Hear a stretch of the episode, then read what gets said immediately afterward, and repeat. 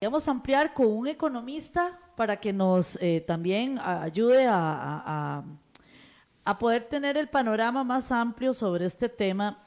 Y ya tenemos con nosotros a don Eli Feinstein, que nuestros eh, oyentes lo conocen muy bien porque es un gran colaborador de CRC 89.1. Muy buenos días, don Eli, y muchas gracias por estar en la lupa. Eh, buenos días, Hilda y Carlos y diputado Gurzón. un placer estar por acá. Don Eli, este, aquí estamos viendo a ver cómo entendemos este tema de las altas tasas de interés y además descontroladas que tienen a gran parte de la población ahogada, ¿verdad? Hasta el cuello en deudas. Sí, eh, sí, es, un tema bastante complejo, ¿verdad? Yo creo que lo, primero que hay que entender es que eh, la tasa de, interés es el precio del dinero, ¿verdad? Eh, si, yo, si yo quiero que usted me dé un colón eh, eh, y la tasa de interés es del 10%, yo le voy a tener que devolver a usted un colón con 10 al final del, del periodo, ¿verdad? la tasa de interés refleja varias cosas, ¿verdad? Una de ellas es el, el nivel de riesgo al que se enfrenta el, el, prestamista. No es lo mismo prestarle, por ejemplo, eh, a una institución del Estado que se supone que tiene el respaldo del, del, Estado y que, que, no va a quebrar, ¿verdad? Eh, que prestarle, por ejemplo, a una pyme que, que no tiene muchos recursos financieros, ¿verdad? Hay un nivel de riesgo mayor, ¿verdad? Entonces, usualmente las tasas de interés son más altas entre mayores el nivel de riesgo. Eh, en términos generales, el nivel de riesgo es menor cuando usted va a emprender una actividad productiva que cuando el, préstamo es para consumo, ¿verdad? Porque la actividad productiva le va a permitir a usted generar recursos para repagar la deuda, mientras que el consumo simplemente lo sume a usted en mayor deuda sin generar capacidad de pagarla, ¿verdad? Entonces es normal que las tasas de interés para consumo sean más altas, por ejemplo, que las tasas de interés para actividades productivas. Eh, habiendo dicho todo eso, ¿verdad? Hay que reconocer que en Costa Rica las tasas de interés en general son altísimas, no solo las de las tarjetas de crédito, ¿verdad? Eh, las tasas activas, cuando uno va a pedir un crédito a un banco eh, para una actividad productiva, las tasas son tan altas que más bien desincentivan la inversión, desincentivan la actividad productiva. Eh, y es uno de los problemas que estamos enfrentando por, por los cuales es difícil reactivar la economía, ¿verdad? Habiendo dicho todo eso, eh, es importante entender que ponerle un tope a las tasas de interés eh, no nos va a resolver el problema. Los topes de precios, los precios controlados, eh, han sido ensayados en todos los países del mundo, en todas las etapas de la historia y nunca han funcionado. Lo único que terminan produciendo a largo plazo es escasez del, del servicio que, al que se le pone un tope al precio, ¿verdad? Eh, esto, esto más bien genera más dificultad para la gente de acceder al crédito, al contrario de lo que se piensa, porque uno diría, bueno, eh, si la tasa ya no va a ser del 42 en la tarjeta de crédito, sino que va a ser del 30%, entonces eh, es más fácil acceder al crédito. más bien esto lo dificulta porque el prestamista, a la hora de decir, bueno, si, la tasa, si la tasa de interés no me refleja el riesgo que incurro, incurro yo al prestarle a esta persona, simplemente no le presto, ¿verdad? Em, Pero don Eli, entonces, ¿cómo regular esto? De alguna forma, usted mismo reconoce que son muy altas las tasas. El, el, tema es que el problema por el cual las tasas de interés son muy altas en Costa Rica es porque hace falta competencia. Si usted regula, más bien va a restringir más la competencia. ¿Por qué digo yo que hace falta competencia? Pero la competencia lo llevaría a la baja o más bien ¿Habría mesa gallega?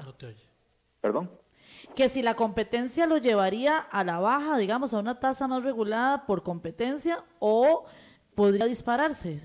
No, una competencia efectiva haría que la tasa baje. Pero es que nunca ha pasado en este país. ¿Cómo? Nunca ha pasado en este país. Bueno, es que ese es el problema, que en este país no tenemos una competencia efectiva. Es que, que si bien tenemos no sé, hay 14, 15, 16 bancos en el sistema bancario nacional.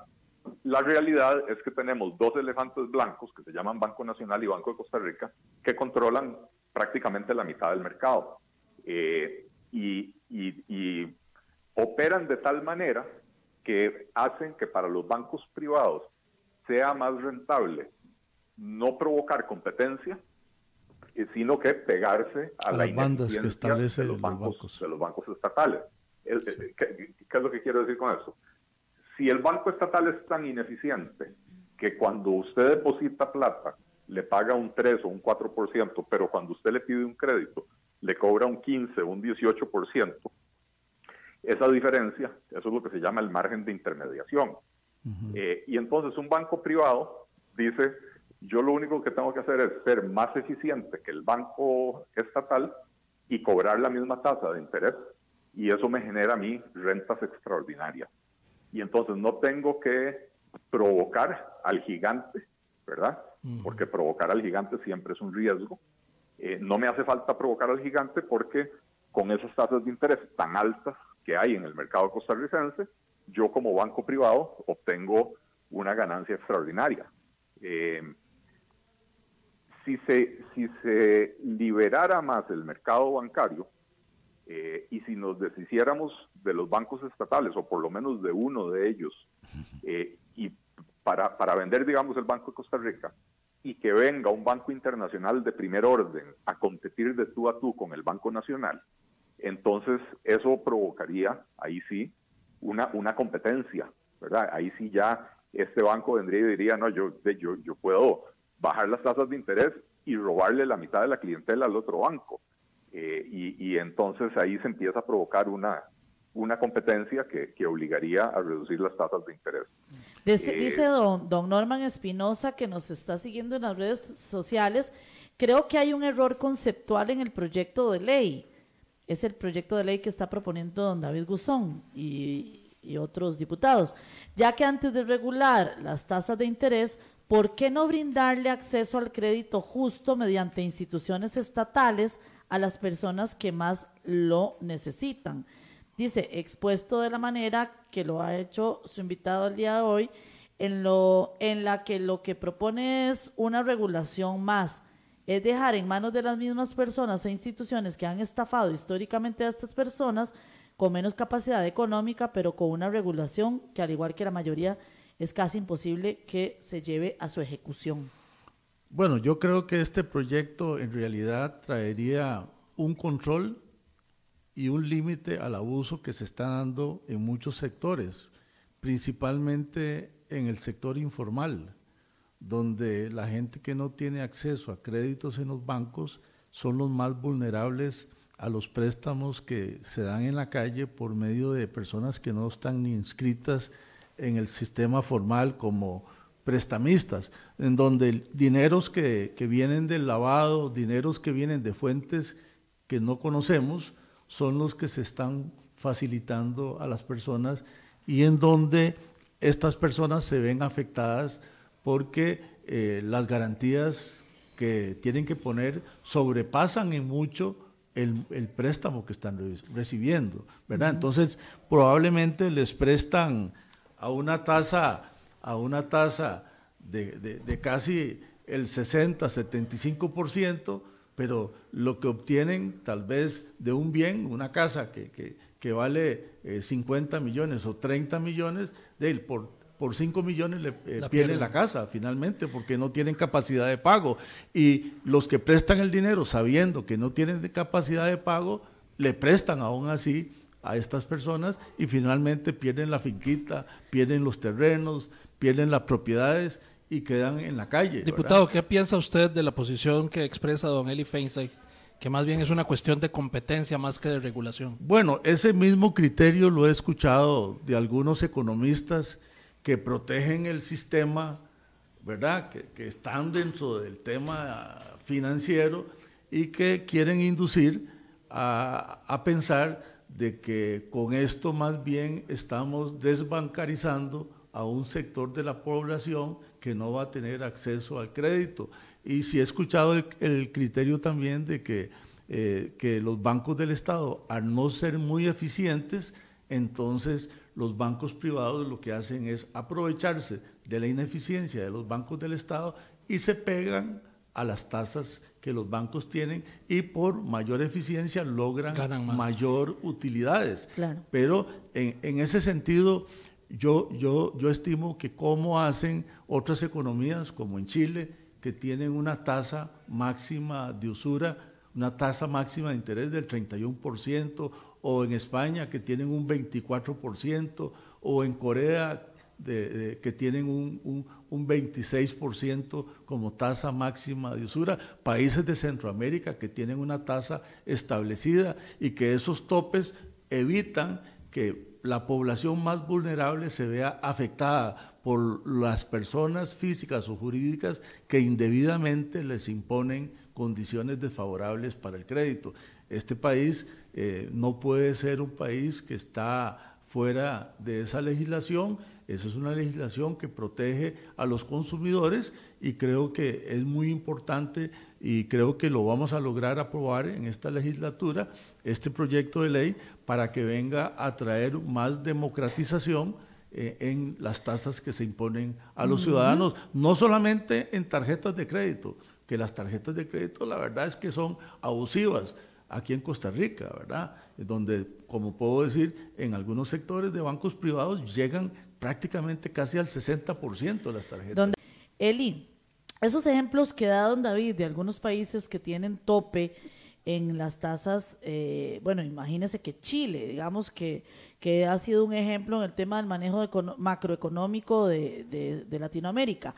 Em, ¿Por qué no hacerlo en Costa Rica? O sea, pareciera que, que sí hay algunos ejemplos donde los países han puesto tope y eh, de que los bancos se ajusten a, ese tope y, sigan prestando, digamos, no, no verlo así como que entonces ya no van a prestar.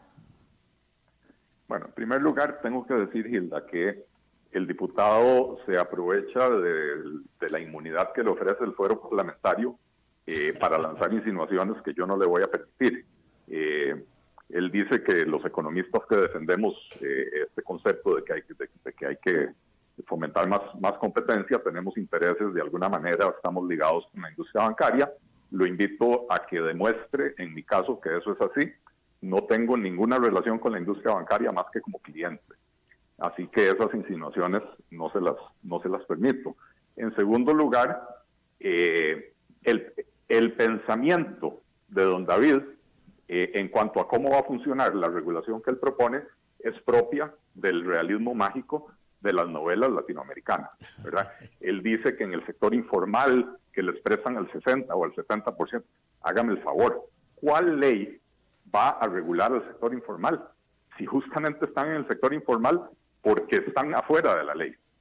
Y el hecho de que usted le ponga un tope a las tasas de interés no va a hacerle mella al narcotraficante o al narcolavador que hace los préstamos de gota a gota, eh, donde, ¿cómo se llama? Eh, los intereses son otros. Los intereses no solo es la tasa de interés, los intereses comerciales son otros. Completamente no tienen nada que ver con los topes a las tasas de interés. Eh, eh, lo que pasa es que países como Chile y España tienen mercados financieros y mercados bancarios más desarrollados y con una competencia bastante dinámica, una competencia bastante fuerte y entonces usted puede poner un tope del 30% en esa tasa de interés, cuando la realidad es que usted va a los bancos y le están prestando al 8 o al 10 o al 12% cuando, cuando el nivel de riesgo es muy alto. Entonces, esos topes que existen en esos países son topes que no son vinculantes. No son vinculantes en el sentido de que los bancos no están prestando al 30%, ¿verdad? Eh, entonces, pero sí podrían eh, coexistir. Si, nosotros adoptamos este tipo de regulación sin eh, tomar medidas para fomentar la competencia, para fortalecer la competencia en los mercados, estas medidas en Costa Rica van a provocar el efecto contrario al deseado. Lo que van a hacer es dificultarle el acceso al crédito a las personas que son más riesgosas desde la perspectiva eh, financiera eh, que son justamente las personas a las que queremos facilitarles, bueno, no necesariamente para consumo, pero las, las pequeñas y medianas empresas eh, que, que, a veces no califican para un crédito bancario, eh, y que tienen que recurrir a otros tipos de créditos. Eh, a esa gente justamente es a la que vamos a dejar sin, sin acceso al crédito, porque si usted es una empresa grande, formal, establecida, usted va al banco y a usted le van a prestar en dólares al 9% o en colones al 11 o al 14%, y entonces el tope de la tasa de crédito no va a tener ningún impacto ahí. Don Eli, pero entonces en un ambiente de mayor competencia sí podrían coexistir las regulaciones, los topes. Es, que, en un ambiente de mayor competencia, esa regulación se vuelve obsoleta, se vuelve innecesaria. entonces pero usted puede Aquí quisiera apuntar yo que, dentro del estudio del Banco Central que se le pidió para establecer una metodología, la tasa el Banco Central sugiere que la tasa de referencia sea una tasa de interés efectiva en dólares, incluido todos los cargos de los distintos eh, tasas de interés nominal, de acuerdo con lo que se defina por parte de la, de la SUGEF. El Banco Central considera que en línea con la estrategia institucional de promover la desdolarización gradual en el sistema financiero costarricense, dice que, dice que no es conveniente establecer una tasa de interés máximo para créditos denominados en moneda extranjera, pero estimando los indicadores para una base de datos correspondiente a operaciones equivalentes eh, en moneda extranjera, el banco está eh, en el mejor, la mejor eh, disposición de establecer este tipo de tasas y propone que que se establezca de una manera bianual, que cada dos años se revise. Se revise y se, eh, eh, esta tasa, que no sea una tasa fija, sino que de acuerdo a la economía, entre el Banco Central y eh, el ASUGEF, revisen todos los Pero solo para colones. Para colones, ¿verdad? Y, y entonces se establezca una tasa máxima. nosotros consideramos que en cuanto a lo que viene siendo el sector informal, hay que proteger también a los ciudadanos y por eso es conveniente que también se establezca la tasa de usura. Eh, no hay un solo caso en los tribunales de justicia donde un ciudadano ha interpuesto un reclamo porque se siente afectado por la imposición de una condición de préstamo que le hace otro individuo o una persona física o jurídica y entonces eh, eh, ningún caso se resuelve. No hay una definición de qué es usura en este país. Y para definir la usura tenemos que establecer una tasa, como lo han hecho muchos países que pertenecen igualmente a la OCDE y que tienen esas buenas prácticas. El sector bancario privado siempre eh, dice que si ponemos esto en práctica, entonces van a quedar sectores desprotegidos, desbancarizados, fuera de la banca, pero nosotros creemos que esto más bien va a ayudar a, que la gente pueda obtener préstamos, los que tienen garantías puedan obtener préstamos en mejores condiciones. Y don David, ¿qué ambiente tiene este proyecto en la Asamblea Legislativa? Y bueno, y para no, para muchas gracias a don, tener ahí a don Eli Feinstein. Gracias muchas por gracias. acompañarnos. Como Me gustaría referirme a, estas últimas afirmaciones de don David. Ah, bueno, perfecto. Un minutito, porque, ya se nos fue el tiempo, don Eli. Sí, Y usted sabe bien de eso. A ver, el, proyecto de ley de don David dice que la tasa de usura se va a considerar como la tasa básica pasiva más 25 puntos porcentuales. Eso hoy en día andaría en el orden del 30%. Imagínense que con una inflación del 2%, una tasa de interés del 30% sigue siendo una tasa exageradamente alta. Entonces, es un proyecto de ley que, como le digo, no va a resolver el problema. Es puro populismo hacen referencia a la OCDE, pero los países miembros de la OCDE tienen, eh, fomentan la competencia en la industria financiera y tienen sistemas bancarios mucho más robustos y con una competencia mucho más robusta. Entonces, nosotros nos vamos por lo populista. Pongámosle el tope a la tarjeta de crédito o a la tasa de interés de la tarjeta de crédito y, y no nos preocupemos de promover la competencia, que es la que va a llevar a que las tasas efectivas no sean del 30%, porque ese va a ser el límite máximo que impondría el proyecto Don David, sino que va a llevar a que las tasas de interés sean del 8, 9, 7%, cuando la inflación es del 2%, ¿verdad? Eh, entonces, eh, es como darse uno solito una palmadita en la espalda, eso no, eso no resuelve absolutamente nada. Muchas gracias, don Eli. Y es rescatable del proyecto Don David el hecho de eh, obligar a publicar la tasa eh, anual equivalente. Eh, porque para las personas es muy difícil calcular. Cuando usted llega y le dicen, la tasa de interés es tanto, pero le voy a cobrar una comisión de esto y le voy a cobrar el avalúo y le voy a cobrar un montón de cosas, para las personas es muy, muy difícil comparar las ofertas de dos o tres bancos distintos. Sí, no, no, desconocemos esa, esos números, o sea, no, no, no, es, no tenemos la capacidad de compararlo. Muchas gracias, don Eli. Porque ya, del proyecto, ya, David. Ya se el nos interés, fue. O el intento de ponerle un tope a las tasas de interés, realmente, como digo, es pensamiento mágico eh, propio de, de, una novela de bueno, García Márquez. Muchas gracias, don Eli, que ya no